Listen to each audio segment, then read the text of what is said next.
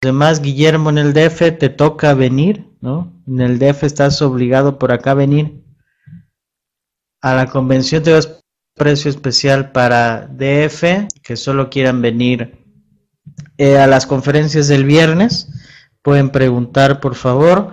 Por ahí también este, ya invitamos a gente que, eh, docentes, por ahí que traigan un grupo de, de estudiantes también tienen precio especial, los estudiantes gratis.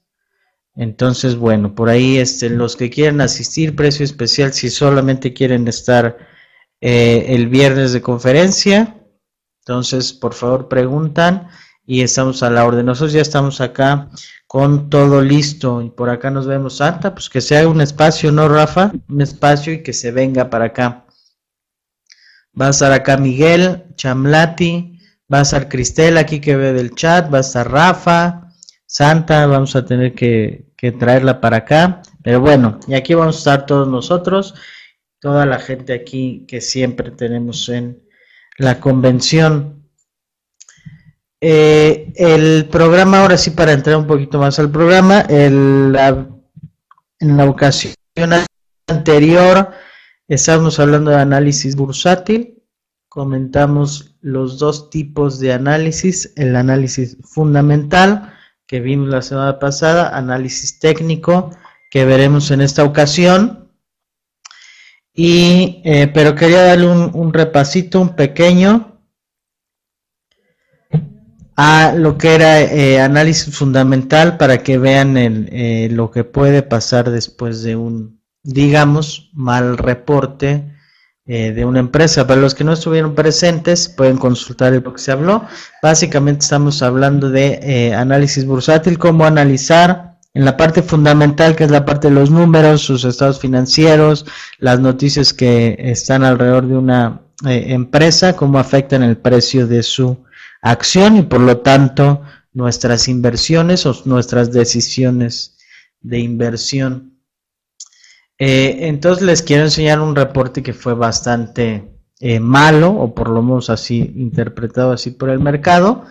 Eh, un ejemplo, vimos la semana pasada, me parece que fue de América Móvil, vimos el reporte y ahorita vamos a ver otro nada más para que quede perfectamente claro y vamos a ver cómo reaccionó eh, el mercado en base al, precio de la acción que tuvo esta empresa, que ahorita vamos a ver, después de el reporte que presentó. Decía, nosotros siendo contadores públicos, eh, la mayoría metidos en la parte, por supuesto, de las finanzas, de la información financiera, pues estamos muy en contacto con esto. Entonces, voy a compartir el escritorio y vamos a empezar a ver esto. Por ahí me confirman por favor en cuanto lo estemos viendo para empezar a hacer los comentarios. Eh, deben estar viendo mitad por ahí la comunidad y otra partecita un explorador el que vamos a trabajar. Vamos a empezar otra vez desde cero a ver, eh, a ver un reporte financiero de empresa. Listo, gracias Santa, ahí está. Entonces, en este caso nos toca ver ICA. Seguramente conocen ICA, empresa eh, constructora. Entonces, lo único que estoy haciendo es buscando ICA eh, en el buscador, empresas ICA. Y lo que vamos a hacer es, todas las empresas que cotizan en bolsa están obligadas a presentar su información financiera, menos de manera trimestral, y eh, debe estar disponible en su página web. Entonces, en cualquier empresa que esté cotizando en bolsa, van a encontrar una liga eh, a relación con inversionistas. En este caso, acá dice inversionistas. Entonces, entramos inversionistas y vamos a buscar el reporte. Dice 2015, trimestre resultados. Nos vamos a abrir el reporte. Acá está. Y eh, bueno, ahí está el reporte y aquí lo podemos empezar a ver. Nos vamos a ir eh, rápidamente nomás viendo eh, cosas importantes. Vamos a ver lo que nos dicen. Datos relevantes dice que los resultados del trimestre reflejan las condiciones de la economía mexicana, ¿ok? Especialmente en el área de construcción civil y el incremento de los gastos financieros generados por apreciación del peso contra el dólar. desde ahí nos están previniendo que la cosa no viene tan buena, ¿no? Concesiones aeropuertos generaron resultados sólidos, los cuales fueron contrarrestados por los resultados de construcción. La pérdida cambiaria fue la principal causa de la pérdida neta del trimestre y los ingresos totales disminuyeron 3% en el tercer trimestre de 2015 en comparación al tercer trimestre de 2014 generaron un margen UAFIDA de 15.5%. Eh, si ustedes checan los reportes financieros de eh, muchas empresas aquí en México, verán que todas hacen referencia al impacto negativo que tiene pues, la depreciación del peso, ¿no? Entonces yo no entiendo, de entrada, como hemos comentado en, en ocasiones anteriores, cuando estábamos hablando de tipo de cambio y demás, que por un lado el gobierno diga no pasa nada, pues qué bueno que el dólar esté en 16 y pues no pasa nada porque las exportaciones y no sé qué tanto. Y si ustedes ven los resultados, las empresas más importantes del país, la mayor parte presenta resultados horribles y le echan la culpa a la depreciación del peso contra el dólar. Entonces por ahí, pues yo no encuentro cuál es la, explicación. Entonces, si afecta o no afecta. Pues en el caso específicamente de ICA, nos dice que su peor pérdida o, la mayor parte de su pérdida viene precisamente por eh, la parte cambiaria. ¿no? Dice la pérdida cambiaria, principal causa de la pérdida neta del trimestre. ¿Ok? Entonces, bueno, ahí está ese dato. Eh, el desempeño de proyectos y bueno, hacen una explicación de cómo vienen los resultados, de cuáles son los datos más importantes eh, y empezamos a ver los números, ¿no? Acá sus resultados eh, consolidados, comparación del tercer trimestre y lo voy a hacer más grande por si no lo pueden ver con claridad, pero aquí lo hacemos un poquito más grande. Eh, y lo pueden descargar sin ningún problema, ¿no? Esto es información pública, está completamente abierto, entonces no tienen problema ustedes si quieren ir siguiendo, meterse rápido a la página y descargarlo, eh, ir siguiendo los números, adelante. Entonces, ventas netas, ahí está comparación tercer trimestre de 2014 contra 2015, una variación, eh, una baja, el 3%, utilidad de operación, ahí está una baja importante, ¿no? De 1.112 millones de pesos a 750 millones de pesos, variación negativa del 33%, una pérdida neta consolidada de 2.258 millones de pesos contra una pérdida de 519 millones de pesos el trimestre del año pasado. Eh, y bueno, el WAFIDA, el margen de operación, utilidad por acción y utilidad por acción en dólares, pues una pérdida eh, por acción de 4.09 y eh, comparado con 1.25 del trimestre del año pasado, es decir, bastante mal, si lo vemos en términos para simplificar. ahora, si yo les enseño la gráfica seguimos viendo el reporte, esta es la gráfica, acá lo pongo. Esta vela roja amplia del día 29 de octubre eh, es el día posterior a que se presentó el reporte. Es una caída bastante, perdón, por ahí se me fue, bastante grande. Estamos pasando eh, el día anterior a el reporte, la acción había cerrado en 9.30 y tantos pesos y el día posterior llegó a tocar 6.80 eh, y tantos pesos y el día de hoy pues incluso por debajo de los 6 pesos. Pasar de los 9 pesos eh, a los 6 pesos pues, es una pérdida bastante grande, de más del 30%, en base a este reporte que estamos analizando. Perdió 30% de su valor pues, en, en, un par de días derivado de esto. Y ahorita vemos cuáles el gran problema eh, de ICA. Fuera que ya vimos que tiene una pérdida bastante grande. Eh, y fue curioso, yo lo estaba comentando aquí con mi auxiliar eh, ese día del reporte y precisamente me estaba preguntando cómo se analizaba, como lo estábamos viendo, lo estábamos comentando. Dijimos, bueno, vamos a descargar uno, esta empresa acaba de reportar y tú me dirás cómo están las cosas. Entonces estábamos viendo precisamente los resultados consolidados, estábamos buscando por ahí los estados financieros con lo que él estuviera más, eh, más cómodo analizando y ahorita vamos a verlo, ¿no? Por ejemplo, por, eh, por proyecto, aquí está contratos de construcción, autopista Mitla Tehuantepec, el túnel emisor Oriente, contrato San Martín en Perú, Lázaro Cárdenas Terminal de contenedores, Canal de Panamá, PA4, son todos los proyectos que tiene ahí. Eh, ICA, cómo han sido los resultados, cuándo lo van a terminar, pues el cuarto trimestre de 2016, todavía falta. Eh, ese de Panamá sí se acaba eh, en diciembre de este año. Pero lo importante está un poquito más abajo. Acá también tenemos más información de sus operaciones.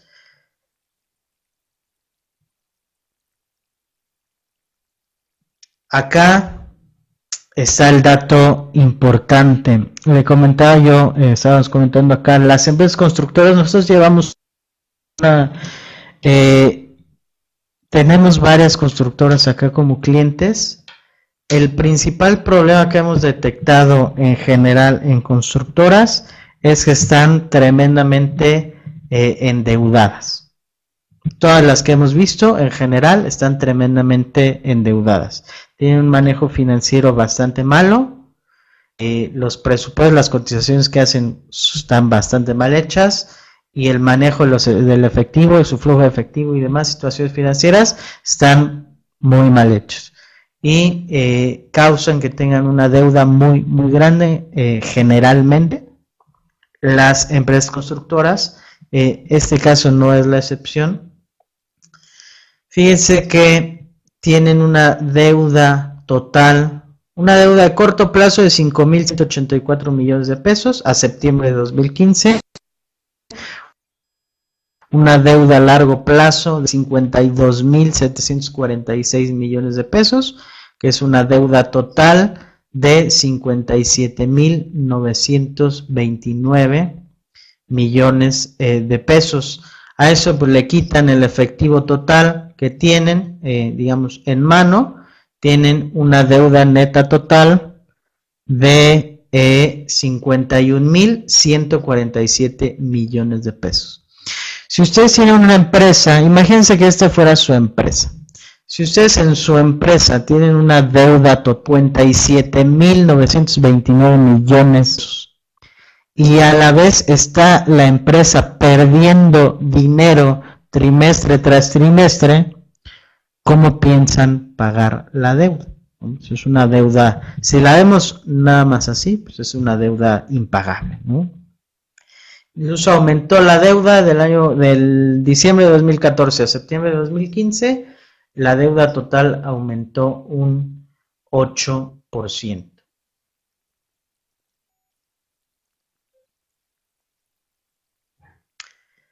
Eh, y acá está la integración de la deuda, ¿no? Al 30 de septiembre de 2015, a corto plazo, construcción, concesiones, aeropuertos, corporativas y otros, y a largo plazo lo mismo, y ahí está el total eh, de la deuda al 30 de septiembre de 2015, y pueden consultar lo que tienen a corto plazo, lo que tienen a largo plazo. Si tienen más preguntas en una empresa que cotiza en bolsa, pueden mandar un correo y hacer las preguntas que ustedes quieren. ¿Cómo piensan pagar esa deuda? ¿Cómo se compone específicamente? ¿Por qué han aumentado esas cantidades? Etcétera, etcétera.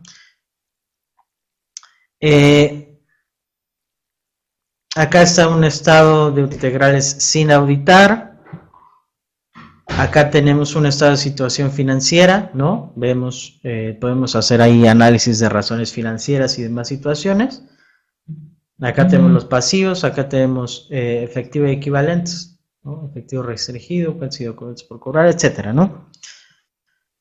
podemos hacer el análisis allá. Total, que esto sobre todo por la parte de la deuda, pues concluyó en una caída del 33% más o menos de la acción, porque bueno, pues la pregunta es precisamente con una deuda tan, tan grande, ¿qué es lo que van a hacer para pagarla? Y ahí está. Y pueden bajar esta, ahorita te, te contesto Carmen, ya vi tu pregunta.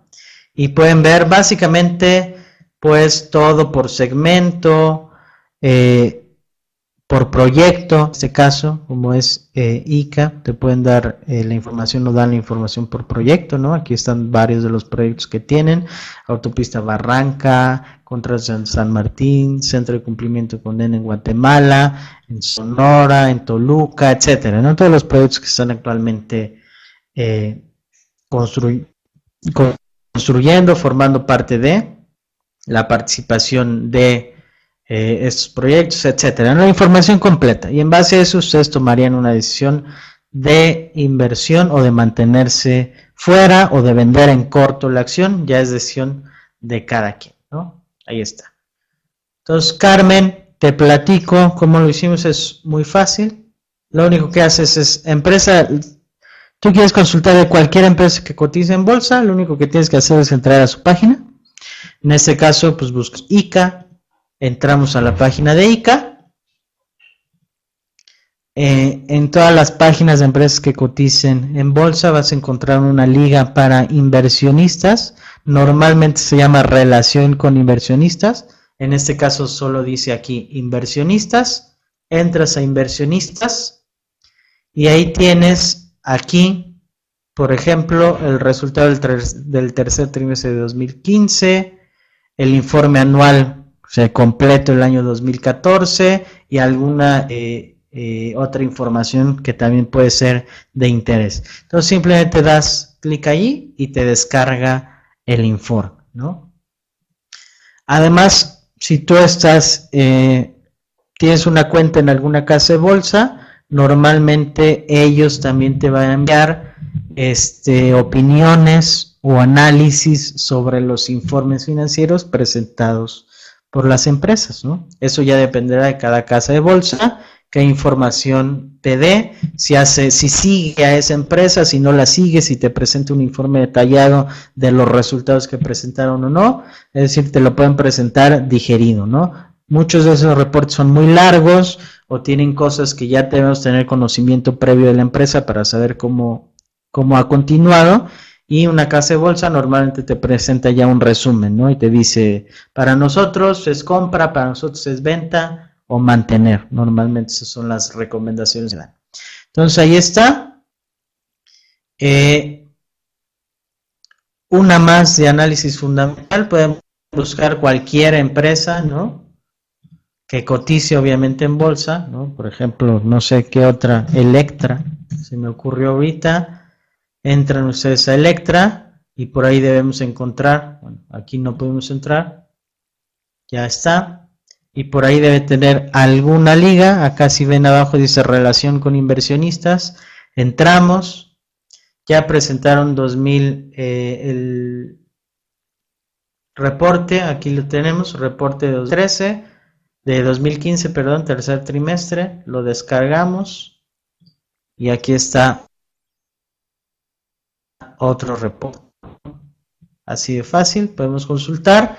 Nosotros, decía, contadores públicos, nos puede ser más fácil eh, analizar esta información y poder tomar una decisión eh, de inversión en base a los números que nosotros manejamos pues todos los días, ¿no? Es una empresa que se ve sólida o no, de qué se trata, ¿no? Por ejemplo, Grupo Electra aquí está, este 2015, cuáles son los ingresos principalmente de Electra, lo que venden o lo que eh, dan de financiamiento, son sus financiamientos, ingresos financieros, 34%, pues es la venta de los productos, ahí está. Y también le estaba pegando por aquí, la revisé la otra vez, eh, los resultados financieros, fíjense, que parece que también tiene que ver ahí con la parte del tipo de cambio. Entonces, así de fácil, Carmen, simplemente la empresa que te guste, que quieras invertir o que quieras investigar, pues entras y ves un número. Y todavía si tienes alguna duda y eres inversionista, puedes enviar un correo y preguntarles alguna situación en específico y pues ellos te contestarán. Esa es la idea básica ya eh, un poquito más a fondo, análisis fundamental, lo vimos eh, en la sesión anterior, por ahí la buscar, análisis fundamental. Eh, y en este caso vamos a entrar entonces al análisis técnico. Entonces, resumen, análisis fundamental, ¿en qué nos fijamos para tomar una decisión de inversión? Pues nos fijamos básicamente en el desempeño de la empresa que podemos determinar a través de su información financiera. Y además, a través de las noticias que la rodean, que pueden ser, eh, por ejemplo, en el caso de ICA, se anunciara ahorita el presidente o en algún estado o en alguna situación así, que vamos a construir un montón de carreteras y túneles y puentes y todo lo demás, probablemente tendría una, eh, la acción de ICA tendría una acción positiva, porque se piensa que puede tener un, potencial por ahí de crecimiento. Lo mismo aplicaría para las demás empresas constructoras. Esa es una noticia que le afectaría positivamente. Por el contrario, si de repente dijeran, eh, pues nos vamos a apretar el cinturón y vamos a parar la inversión en infraestructura, sería una eh, noticia negativa para una empresa como estas. La acción podría tener entonces una caída y normalmente Así sucede. Ese es parte del análisis fundamental. El análisis técnico, ahora por otro lado, y que es de lo que vamos a platicar el día de hoy, es, si no lo contrario, por lo menos dice a mí el análisis fundamental, no me interesa. El análisis técnico es un análisis 100% del comportamiento del precio de una acción o un activo en general y no le importan las noticias, los resultados, eh, el trasfondo, el entorno, nada de eso le interesa. Es un análisis gráfico del comportamiento de la acción y es lo que vamos a ver eh, a continuación. Permítanme un segundito en lo que cargo aquí la información y en un momento eh, regreso a compartir el escritorio.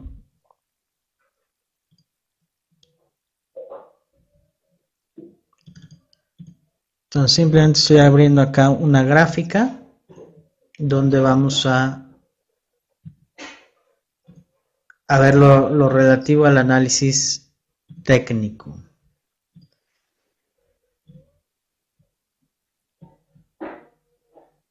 Ok.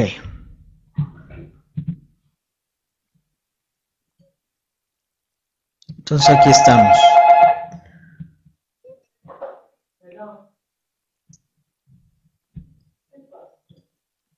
Voy a regresar a compartir eh, el escritorio. La pregunta para ustedes entonces, eh, ¿conocen ustedes, han visto análisis técnico, lo han utilizado, lo han utilizado en inversiones? ¿Es nuevo completamente para ustedes? Así me doy una idea de eh, si arrancamos desde cero o por ahí ya tenemos algún conocimiento previo, ¿no?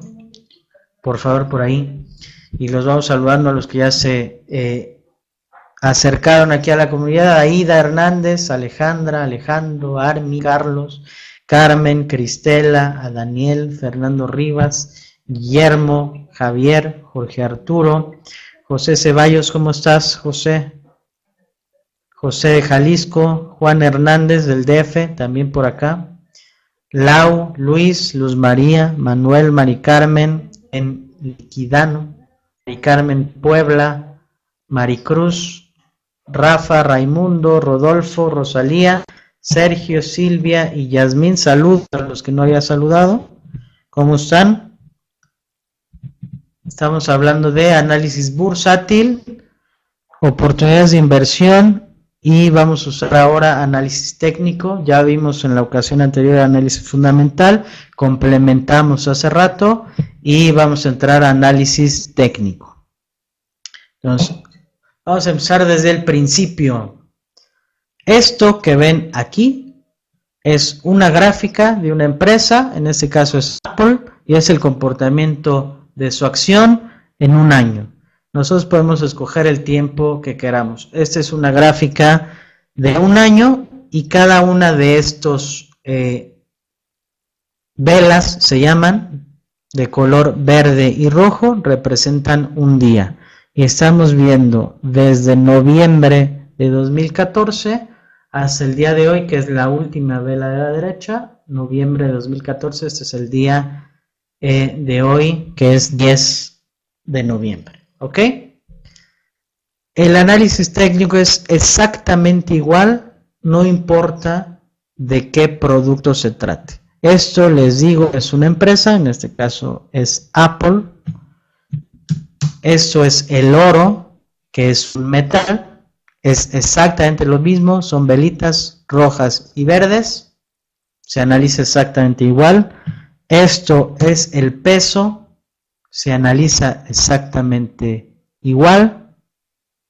Y nos podemos ir así a cualquier eh, cosa, por ejemplo, este es el cobre, también pues, se analiza eh, exactamente igual. Aquí no hay resultados, no hay números, no hay qué hace la empresa, no hay absolutamente nada más que una gráfica y el análisis se hace en la gráfica, ¿correcto? Entonces, vamos a regresarnos, por ejemplo, a Apple. Y entonces, ¿qué le vamos a ver a esta gráfica? ¿Cómo podemos hacer dinero, ganar, tomar una decisión de inversión a través pues, de una gráfica? Uno, ¿por qué usamos este tipo de gráfica? Ahí les va. Normalmente una gráfica la podemos ver, este, por ejemplo, así, ¿no?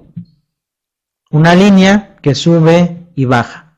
¿Y eso qué nos dice? Pues sí nos dice eh, dónde está el precio, dónde estuvo el precio eh, mínimo, dónde estuvo el precio máximo en este periodo eh, de un año.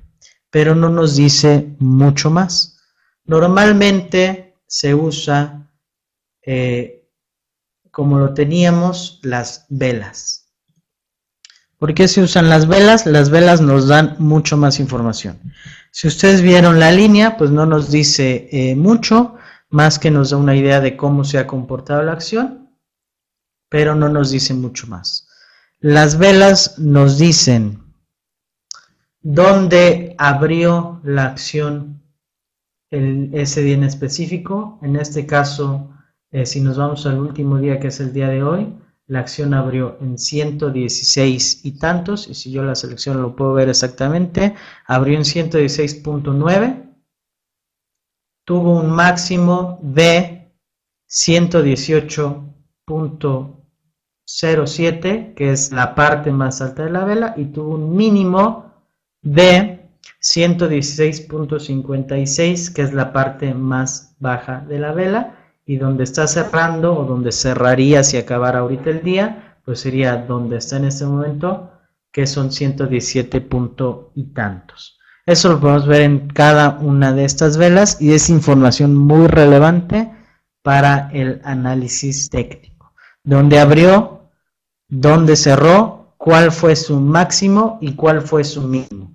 Todo eso lo podemos determinar a través de cada una de esas velas, cosa que no podemos hacer como lo teníamos acá, por ejemplo, con esta línea, ¿no?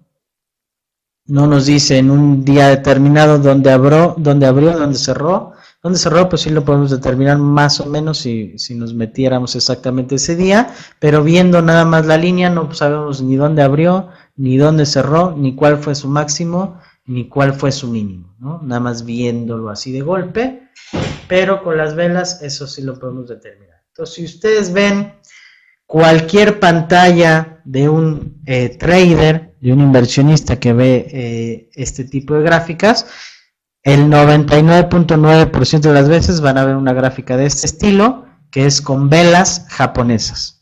Es el nombre que se le da a, este tipo de gráfica, una gráfica de velas japonesas. Después podemos elegir, les decía, eh, cualquier, prácticamente cualquier margen de tiempo que nosotros queramos. Podemos poner, por ejemplo, de 5 minutos y nos convertimos a que cada una de estas velas eh, son 5 minutos. Y esto pues es solamente el día de hoy, desde la apertura del mercado a las 8 y media hasta el momento que son las 10 y media, ¿no? 10.34, entonces esta vela está a punto de cerrar, a las 10.35 cerró en este momento, se abre una nueva vela. Esto es eh, las gráficas que vamos a usar para análisis técnico. Entonces vimos una gráfica de un año, vimos una gráfica de 5 minutos de hoy, podemos irnos hasta 20 años con velas mensuales, cada una de estas velitas es un mes. Hasta eh, el mes actual, que sería noviembre de 2015 en esta acción y hemos seguido todo este tiempo eh, en Apple. Eso es lo básico. Cómo configurar o qué tipo de gráfica vamos a ver. Me regreso al chat. Si tienen cualquier pregunta o quieren saber algo más o algo no está quedando claro, por favor por ahí me lo ponen y me lo comentan. Eh, y lo vamos checando. Este es un tema que puede ser muy largo. Hay cursos de esto que son de 100 horas o más eh, estudiando prácticamente cualquier detalle, cualquier puntito. Hay muchísimas herramientas que se pueden utilizar.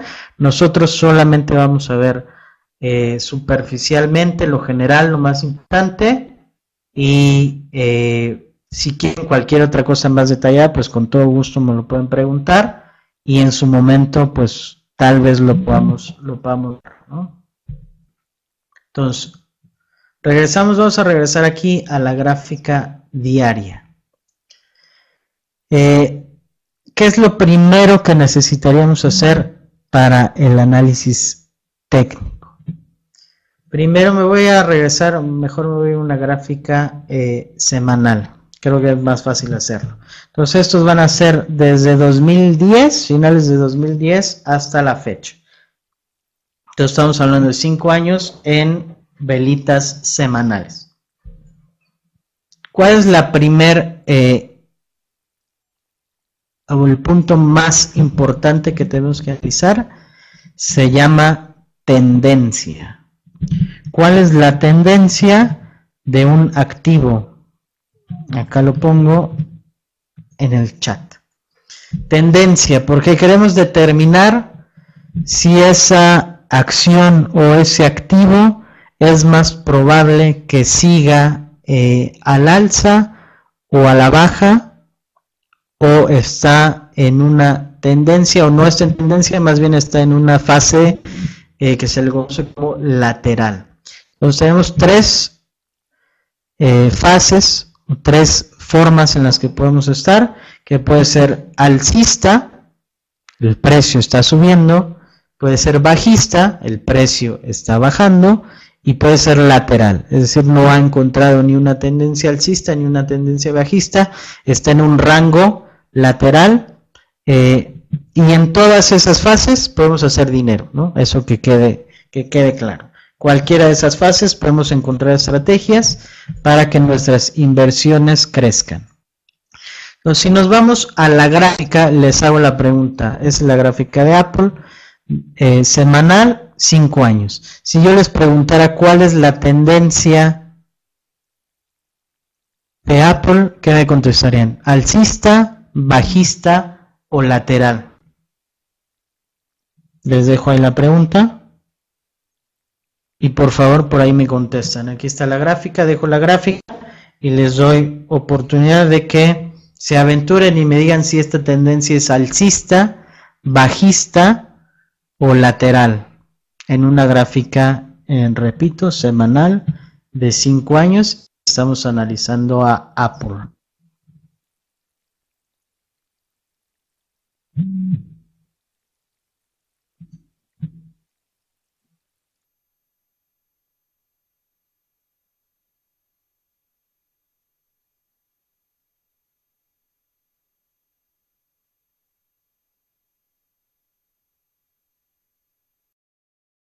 El, botón de, de hablar. Gracias, Santa, por ahí me, me echaste la chicharra. Listo, yo les decía, bueno, ¿cómo podemos determinar esto? Primera herramienta que podemos utilizar es una línea de tendencia Y esa se hace tan fácil como conectar dos puntos mínimos de la gráfica. Entonces conectaremos este con este. Y ahí está. Y ese puede ser una tendencia principal alcista. Esta podría ser otra tendencia alcista, por ejemplo. podríamos tener esto.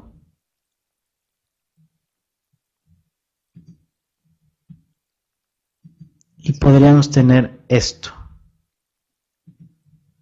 ¿De qué me sirve a mí estar rayando? Incluso vamos a poner una cosa más por acá. Vámonos así, por ejemplo, ¿no? ¿Para qué estoy haciendo todas estas rayas y, de qué sirve todo este todo ese rollo. Eh, estoy buscando una tendencia en la gráfica y voy a irme aquí más fácil para acá. Entonces, si yo estoy siguiendo esta línea, por ejemplo, de tendencia, ¿qué hago? Conectar este punto mínimo con este otro punto mínimo que fue donde esta acción encontró compradores y de ahí subió, ¿correcto? De aquí incluso pues nos podríamos ir eh, de aquí para acá, ¿no? Entonces yo puedo rayar todo lo que quiera y puedo hacer un montón de líneas de tendencia y demás. Lo importante es encontrar una tendencia eh, en, una, eh, en una acción. Si yo sigo esta línea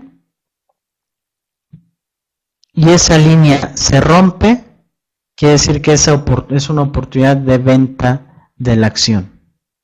Si esa línea es respetada, es una oportunidad de compra de una, eh, de una acción.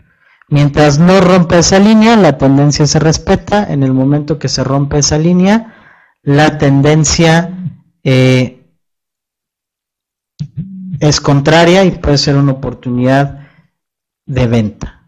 Eso es lo más común que primero tenemos que encontrar en una acción, una línea de tendencia.